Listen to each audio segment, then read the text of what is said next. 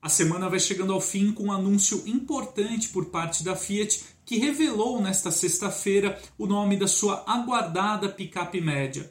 A novidade então será chamada Titano, nome que faz uma referência à mitologia grega e também ao metal titânio, conhecido aí no mundo da metalurgia pela sua alta resistência e durabilidade. Então, com isso, a Fiat quer transparecer para a picape toda a força aí que remete ao metal. Bom, mas o que nós já sabemos é o que a gente pode antecipar sobre a Titano, em especial para quem está considerando a compra de uma picape média em breve.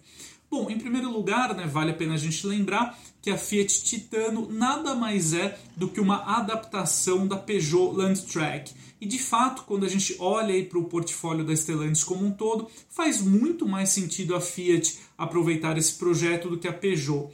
A Fiat hoje em dia lidera em vendas o segmento de picapes aqui no mercado brasileiro, graças aí ao sucesso da Estrada e também da Toro. E com a chegada da Titano, a marca terá um representante em cada nicho aí de maior volume de vendas dentro do universo de picapes aqui no Brasil. Então, sem dúvida, uma movimentação estratégica aí bem interessante. Bom, algumas quais serão alguns atributos aí, então da Titano para se é, destacar no segmento?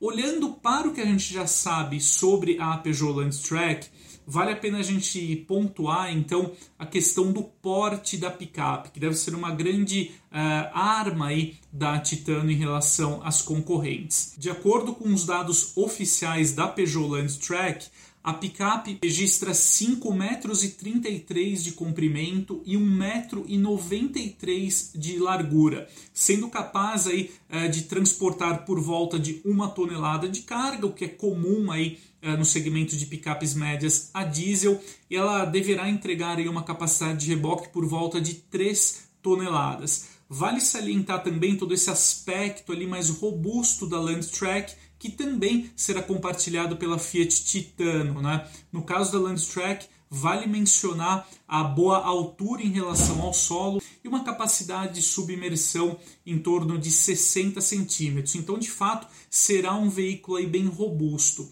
Vale salientar também algumas soluções que a Peugeot revelou na época da, do lançamento mundial da Landtrack, como por exemplo o sistema ali de rebatimento do encosto do banco traseiro da cabine. Né? Então, com isso, você pode acomodar ali objetos mais volumosos que precisam de uma certa proteção ali contra chuva ou poeira, por exemplo. É, já também olhando ali para a Landstrack no exterior, a picape traz um bom nível ali de equipamentos, como por exemplo o sistema de câmeras 360 graus, que a gente já confere nesse vídeo aí apresentando o nome Titano né, para picape da Fiat. A gente nota ali a presença da câmera dianteira, então confirmando que a Titano também será equipada aí com essa tecnologia. Além do sistema de câmeras 360 graus, a Landstrack foi apresentada no exterior com alguns recursos, como por exemplo a central multimídia com tela de 10 polegadas, os sensores de estacionamento dianteiro e traseiro, o aviso de saída involuntária de faixa, entre outros itens que também devem figurar ali na Fiat Titano. Pelo menos no caso da Landtrack, um cuidado ali da marca Peugeot foi com a questão do acabamento interno, é, então é algo que também deverá ser compartilhado aí pela picape da Fiat. A marca italiana vai revelar mais detalhes técnicos aí uh, sobre a Titano apenas em uma época talvez mais próxima ali ao lançamento, que está confirmado para o segundo semestre, porém algumas apurações ali extraoficiais dão conta de que a Titano poderá compartilhar com o Fiat Ducato a mesma motorização 2.2 turbo diesel. Mas no caso da picape, a potência e o torque eles devem ser ampliados ali para algo em torno de 200 cavalos e 45 kgfm, alinhando então ali a Titano com as principais representantes ali uh, da categoria com motorização turbo diesel. A Titano também deverá contar com câmbio automático de seis marchas e o sistema de tração 4x4, uma combinação mecânica aí que é a mais procurada hoje em dia dentro do segmento.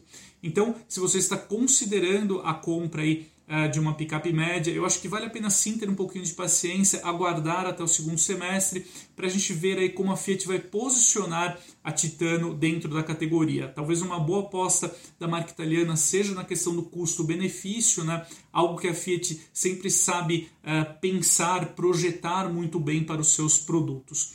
Então é isso, esse é o recado que eu gostaria de compartilhar hoje aqui, essa análise inicial aí sobre a Titano. A gente se vê em breve e até mais.